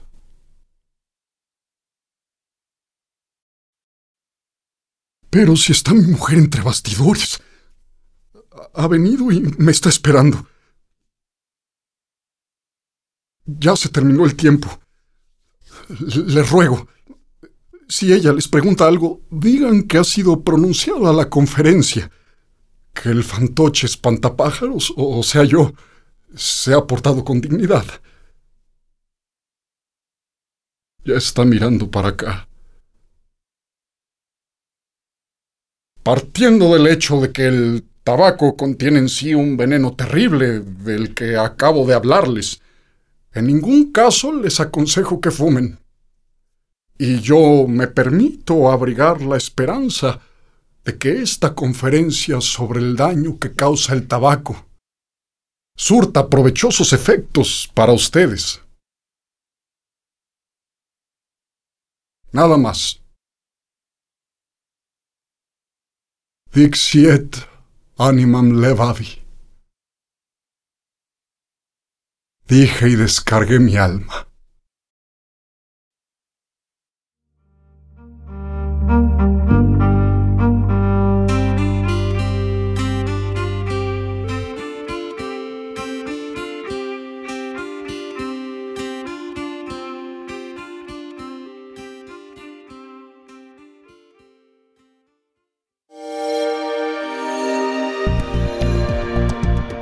Descarga Cultura. Descarga cultura. Punto UNAM.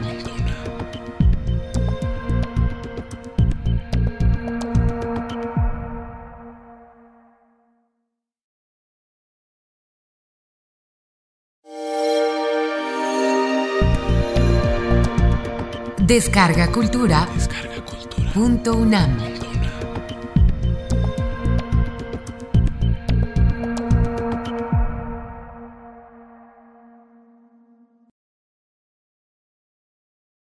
Banca. Anton Chekhov. Vanka Chukov, un muchacho de nueve años, a quien habían colocado hacía tres meses en casa del zapatero Alohin para que aprendiese el oficio, no se acostó la noche de Navidad. Cuando los amos y los oficiales se fueron, cerca de las doce, a la iglesia para asistir a la misa del gallo, cogió del armario un frasco de tinta y un portaplumas con una pluma enrobinada, y colocando ante él una hoja muy arrugada de papel, se dispuso a escribir. Antes de empezar, dirigió a la puerta una mirada en la que se pintaba el temor de ser sorprendido. Miró al icono oscuro del rincón y exhaló un largo suspiro.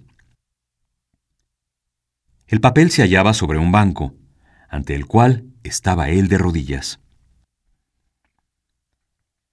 Querido abuelo Constantino Makarich, escribió. Soy yo quien te escribe. Te felicito con motivo de las Navidades y le pido a Dios que te colme de venturas. No tengo papá ni mamá, solo te tengo a ti. Vanka miró a la oscura ventana, en cuyos cristales se reflejaba la bujía, y se imaginó a su abuelo Constantino Makarich, empleado a la sazón como guardia nocturno en casa de los señores Chivarev. Era un viejecillo enjuto y vivo, siempre risueño y con ojos de bebedor. Tenía 65 años. Durante el día dormía en la cocina o bromeaba con los cocineros, y por la noche se paseaba envuelto en una amplia pelliza en torno de la finca y golpeaba de vez en cuando con un bastoncillo una pequeña plancha cuadrada para dar fe de que no dormía y atemorizar a los ladrones acompañábanle dos perros, Canelo y Serpiente. Este último se merecía su nombre. Era largo de cuerpo y muy astuto, y siempre parecía ocultar malas intenciones. Aunque miraba a todo el mundo con ojos acariciadores, no le inspiraba a nadie confianza. Se adivinaba bajo aquella máscara de cariño una perfidia jesuítica. Le gustaba acercarse a la gente con suavidad, sin ser notado, y morderla en las pantorrillas. Con frecuencia robaba pollos de casa de los campesinos. Le pegaban grandes palizas. Dos veces había estado a punto de morir ahorcado, pero siempre salía con vida de los más apurados trances y resucitaba cuando le tenían ya por muerto. En aquel momento el abuelo de banca estaría de fijo a la puerta y mirando las ventanas iluminadas de la iglesia, embromaría a los cocineros y a las criadas, frotándose las manos para calentarse. Riendo con risita senil, les daría valla a las mujeres. ¿Quiere usted un polvito? les preguntaría, acercándoles la tabaquera a la nariz. Las mujeres estornudarían. El viejo, regocijadísimo, prorrumpiría en carcajadas y se apretaría con ambas manos los ijares. Luego, les ofrecería un polvito a los perros. El canelo estornudaría, sacudiría la cabeza, y con el gesto huraño de un señor ofendido en su dignidad, se marcharía. El serpiente, hipócrita, ocultando siempre sus verdaderos sentimientos, no estornudaría y menearía el rabo. El tiempo sería soberbio. Habría una gran calma en la atmósfera límpida y fresca. A pesar de la oscuridad de la noche, se vería toda la aldea con sus tejados blancos, el humo de las chimeneas, los árboles plateados por la escarcha, los montones de nieve. En el cielo, miles de estrellas parecerían hacerles alegres guiños a la tierra. La Vía Láctea se distinguiría muy bien como si con motivo de la fiesta la hubieran lavado y frotado con nieve. Banca, imaginándose todo esto, suspiraba. Tomó de nuevo la pluma y continuó escribiendo. Ayer me pegaron. El maestro me cogió por los pelos y me dio unos cuantos correazos por haberme dormido arrollando a su nene. El otro día la maestra nos mandó destripar una sardina y yo, en vez de empezar por la cabeza, empecé por la cola. Entonces la maestra cogió la sardina y me dio en la cara con ella. Los otros aprendices, como son mayores que yo, me mortifican. Me mandan por vodka a la taberna y me hacen robarle pepinos a la maestra que, cuando se entera, me sacude el polvo. Casi siempre tengo hambre por la mañana me dan un mendrugo de pan. Para comer, unas gachas de alforfón. Para cenar, otro mendrugo de pan. Nunca me dan otra cosa, ni siquiera una taza de té. Duermo en el portal y paso mucho frío. Además, tengo que arrullar al nene que no nos deja dormir con sus gritos. Abuelito, sé bueno. Sácame de aquí, que no puedo soportar esta vida. Te saludo con mucho respeto y te prometo pedirle siempre a Dios por ti. Si no me sacas de aquí, me moriré. Banca hizo un puchero. Se frotó los ojos con el puño y no pudo reprimir un sollozo. Te seré todo lo útil que pueda, continuó momentos después rogaré por ti, y si no estás contento conmigo, puedes pegarme todo lo que quieras. Buscaré trabajo, guardaré el rebaño.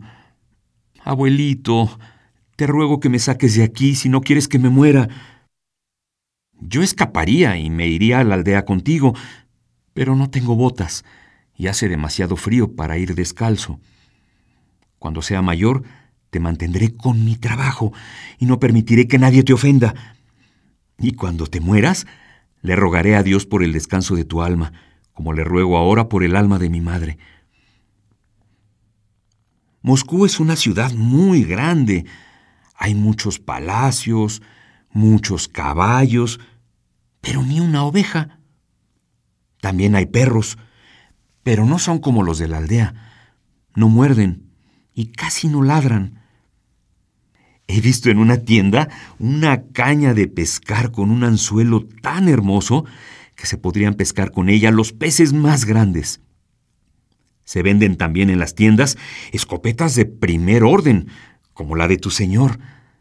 Deben costar muy caras, lo menos 100 rublos cada una. En las carnicerías venden perdices, liebres, conejos, y no se sabe dónde los cazan. Abuelito, cuando enciendan en casa de los señores el árbol de Navidad, coge para mí una nuez dorada y escóndela bien. Luego, cuando yo vaya, me la darás. Pídesela a la señorita Olga Ignatievna. Dile que es para Banca, verás cómo te la da. Banca suspira otra vez y se queda mirando a la ventana. Recuerda que todos los años, en vísperas de la fiesta, cuando había que buscar un árbol de Navidad para los señores, iba él al bosque con su abuelo. Dios mío, qué encanto. El frío le ponía rojas las mejillas, pero a él no le importaba. El abuelo, antes de derribar el árbol escogido, encendía la pipa y decía algunas chirigotas acerca de la nariz helada de banca. Jóvenes abetos cubiertos de escarcha parecían en su inmovilidad esperar el hachazo que sobre uno de ellos debía descargar la mano del abuelo. De pronto, saltando por encima de los montones de nieve, aparecía una liebre en precipitada carrera. El abuelo, al verla, daba muestras de gran agitación y agachándose gritaba Cógela, cógela. ¡Ah, diablo! Luego, el abuelo derribaba un abeto, y entre los dos lo trasladaban a la casa señorial. Allí el árbol era preparado para la fiesta. La señorita Olga Ignatievna ponía mayor entusiasmo que nadie en este trabajo. Vanka la quería mucho.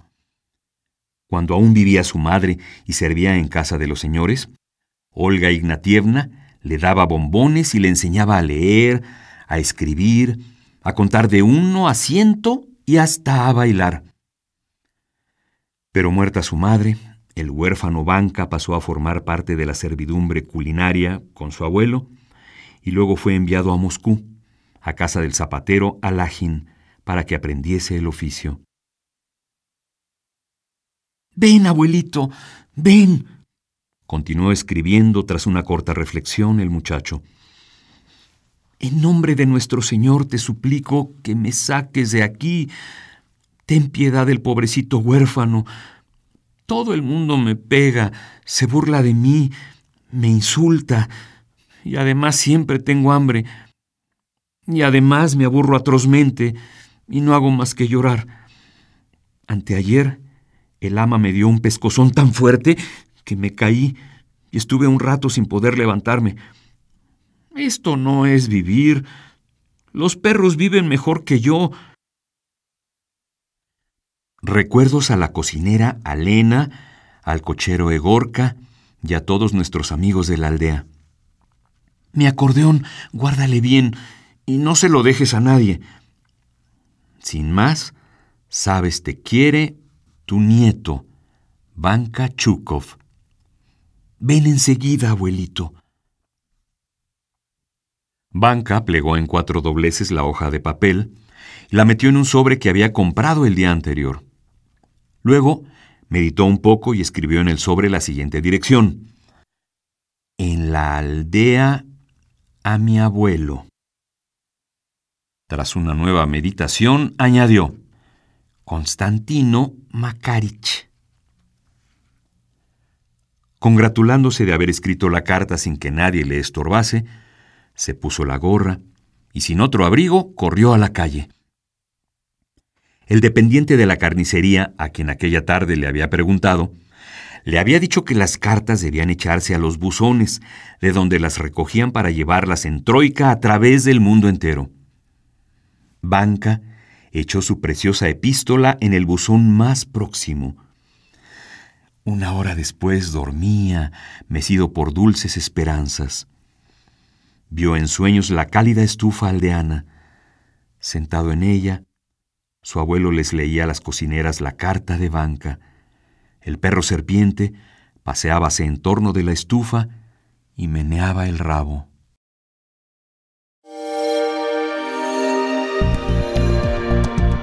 Descarga Cultura. Punto UNAM.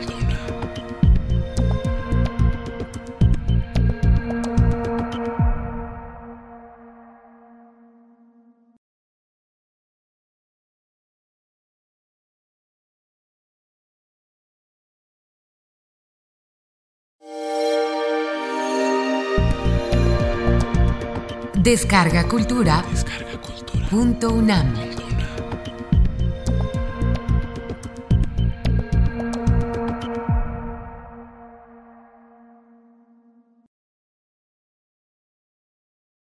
Un asesinato. Antón Chekhov. Es de noche. La criadita Barca, una muchacha de 13 años, mece en la cuna al nene y le canturrea. Duerme niño bonito, que viene el coco. Una lamparilla verde encendida ante el icono alumbra con luz débil e incierta.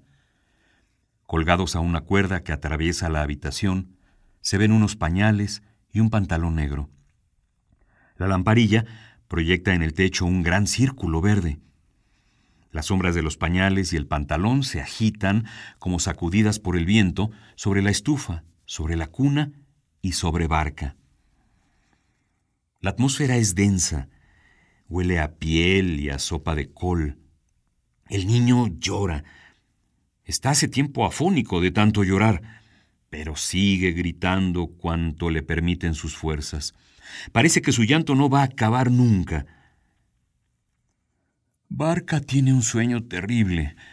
Sus ojos, a pesar de todos sus esfuerzos, se cierran y por más que intente evitarlo, da cabezadas. Apenas puede mover los labios y se siente la cara como de madera y la cabeza pequeñita cual la de un alfiler.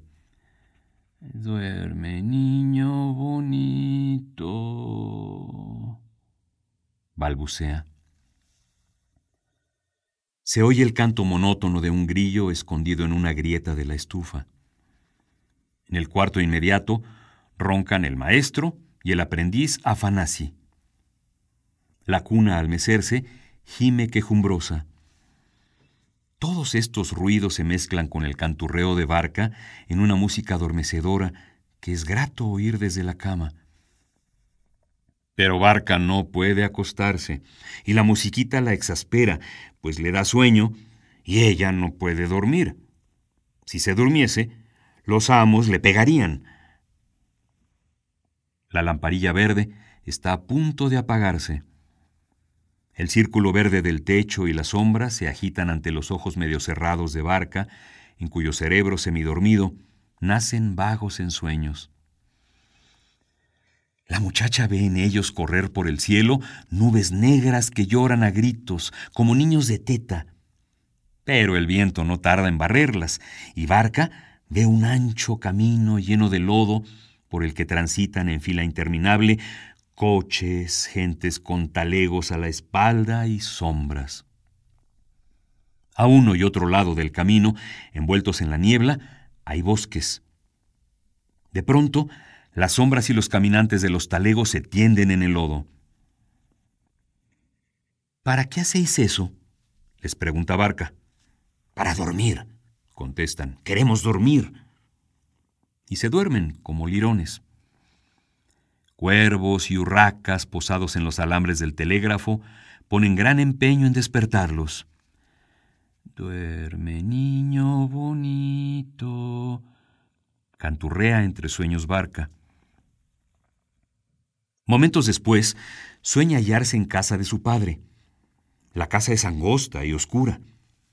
Su padre, Efim Stepanov, fallecido hace tiempo, se revuelca por el suelo. Ella no lo ve, pero oye sus gemidos de dolor. Sufre tanto, atacado de no se sabe qué dolencia, que no puede hablar. Jadea y rechina los dientes.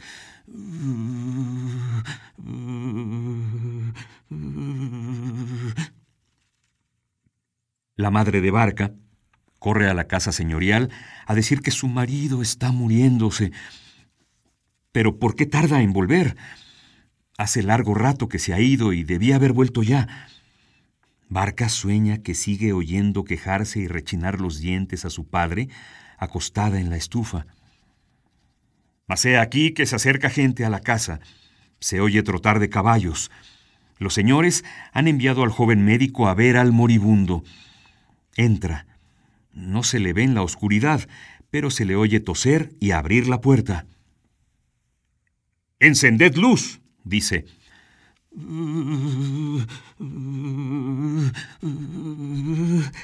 Responde Efim rechinando los dientes. La madre de Barca Va y viene por el cuarto buscando cerillas. Unos momentos de silencio. El doctor saca del bolsillo una cerilla y la enciende. Espere un instante, señor doctor, dice la madre. Sale corriendo y vuelve a poco con un cabo de vela. Las mejillas del moribundo están rojas, sus ojos brillan, sus miradas parecen hundirse extrañamente, agudas en el doctor, en las paredes. ¿Qué es eso, muchacho? le pregunta el médico, inclinándose sobre él. ¿Hace mucho que estás enfermo? Me ha llegado la hora, Excelencia, contesta con mucho trabajo Efim. No me hago ilusiones. Vamos, no digas tonterías. Verás cómo te curas. Gracias, Excelencia, pero bien sé yo que no hay remedio. Cuando la muerte dice, aquí estoy, es inútil luchar contra ella. El médico reconoce detenidamente al enfermo y declara, Yo no puedo hacer nada. Hay que llevarle al hospital para que lo operen, pero sin pérdida de tiempo. Aunque es ya muy tarde, no importa. Te daré cuatro letras para el doctor y te recibirá. Pero enseguida, enseguida. Señor doctor, ¿Y cómo va a ir? dice la madre. No tenemos caballo. No importa. Les hablaré a los señores y os dejarán uno. El médico se va. La vela se apaga y de nuevo se oye el rechinar de dientes del moribundo.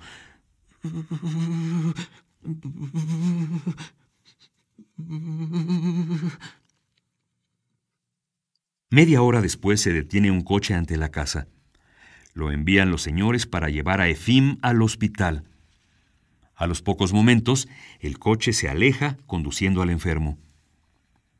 Pasa al cabo la noche y sale el sol. La mañana es hermosa, clara. Barca se queda sola en casa. Su madre se ha ido al hospital a ver cómo sigue el marido. Se oye llorar a un niño. Se oye una canción. Duerme, niño bonito, que viene. A Barca le parece su propia voz, la voz que canta. Su madre no tarda en volver. Se persigna y dice, Acaban de operarlo, pero ha muerto. Santa gloria haya. El doctor dice que se le ha operado demasiado tarde, que debía habérsele operado hace mucho tiempo. Barca sale de la casa y se dirige al bosque. Pero siente de pronto un tremendo manotazo en la nuca. Se despierta y ve con horror a su amo que le grita Mala pécora, el nene llorando y tú durmiendo. Le da un tirón de orejas. Ella sacude la cabeza como para ahuyentar el sueño irresistible y empieza de nuevo a balancear la cuna, canturreando con voz ahogada. El círculo verde del techo y las sombras siguen produciendo un efecto letal sobre Barca, que cuando su amo se va, torna a dormirse y empieza otra vez a soñar. De nuevo ve el camino enlodado, infinidad de gente cargada con talegos yace dormida en tierra. Barca quiere acostarse también, pero su madre, que camina a su lado, no la deja. Ambas se dirigen a la ciudad en busca de trabajo. Una limosnita, por el amor de Dios, imploró la madre a los caminantes. Compadeceos de nosotros, buenos cristianos. Dame el niño, grita de pronto una voz que le es muy conocida a Barca. Otra vez dormida, mala pécora. Barca se levanta bruscamente, mira en torno suyo y se da cuenta de la realidad. No hay camino, ni caminantes, ni su madre está junto a ella.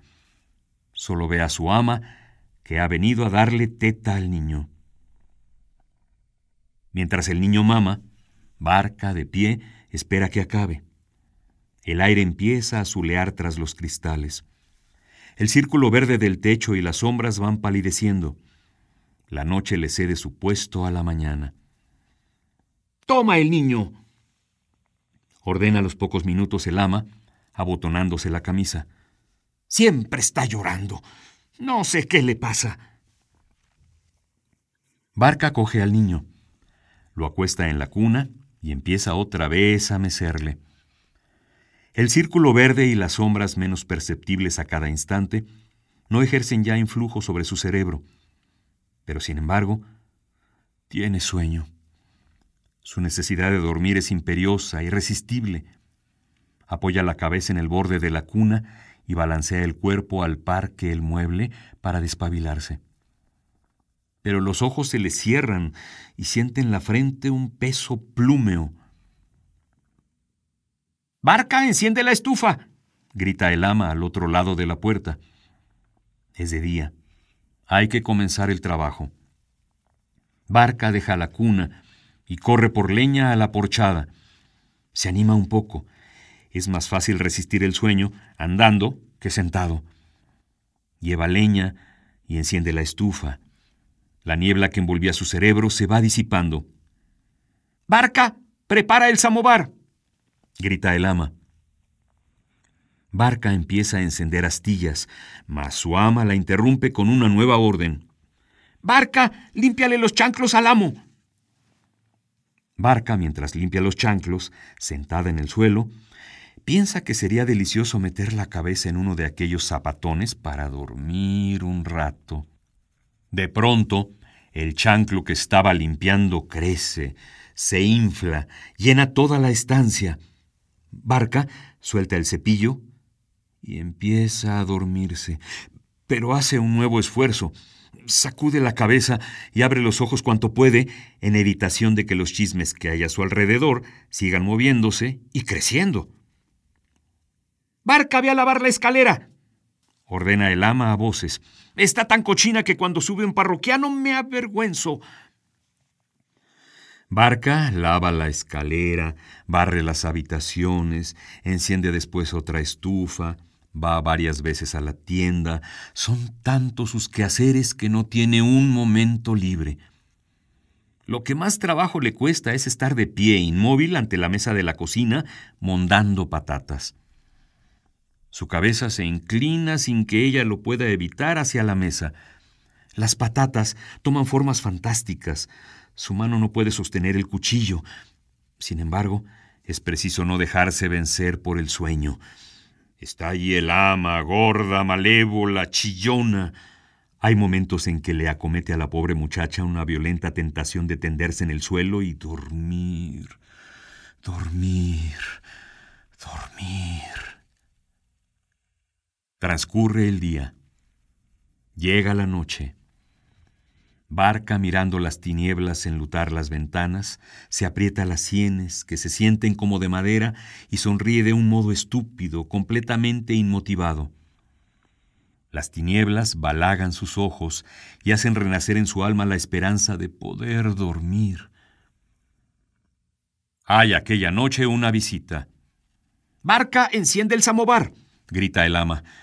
El samovar es muy pequeño, y para que todos puedan tomar té hay que encenderlo cinco veces. Luego Barca, en pie, espera órdenes, fijos los ojos en los visitantes.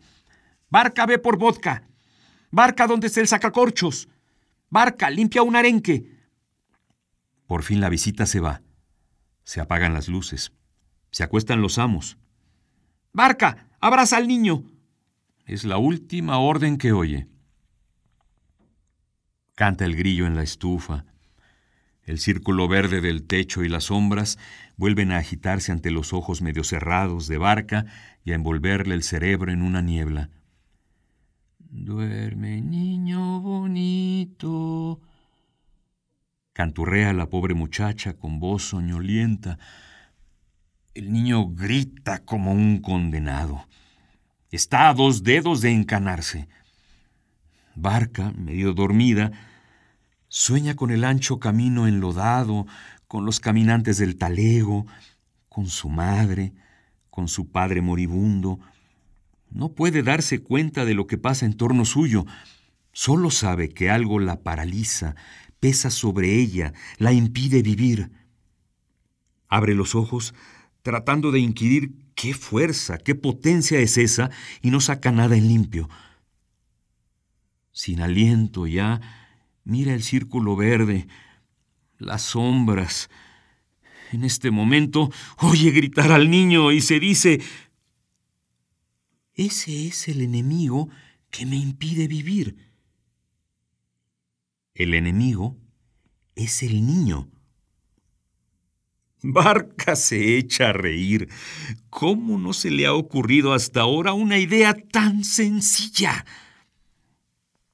Completamente absorbida por tal idea, se levanta y sonriendo da algunos pasos por la estancia. La llena de alegría el pensar que va a librarse al punto del niño enemigo. Lo matará y podrá dormir lo que quiera. Riéndose, guiñando los ojos con malicia, se acerca con tácitos pasos a la cuna y se inclina sobre el niño le atenaza con entrambas manos el cuello. El niño se pone azul y a los pocos instantes muere. Barca entonces, alegre, se tiende en el suelo y se queda al punto dormida, con un sueño profundo.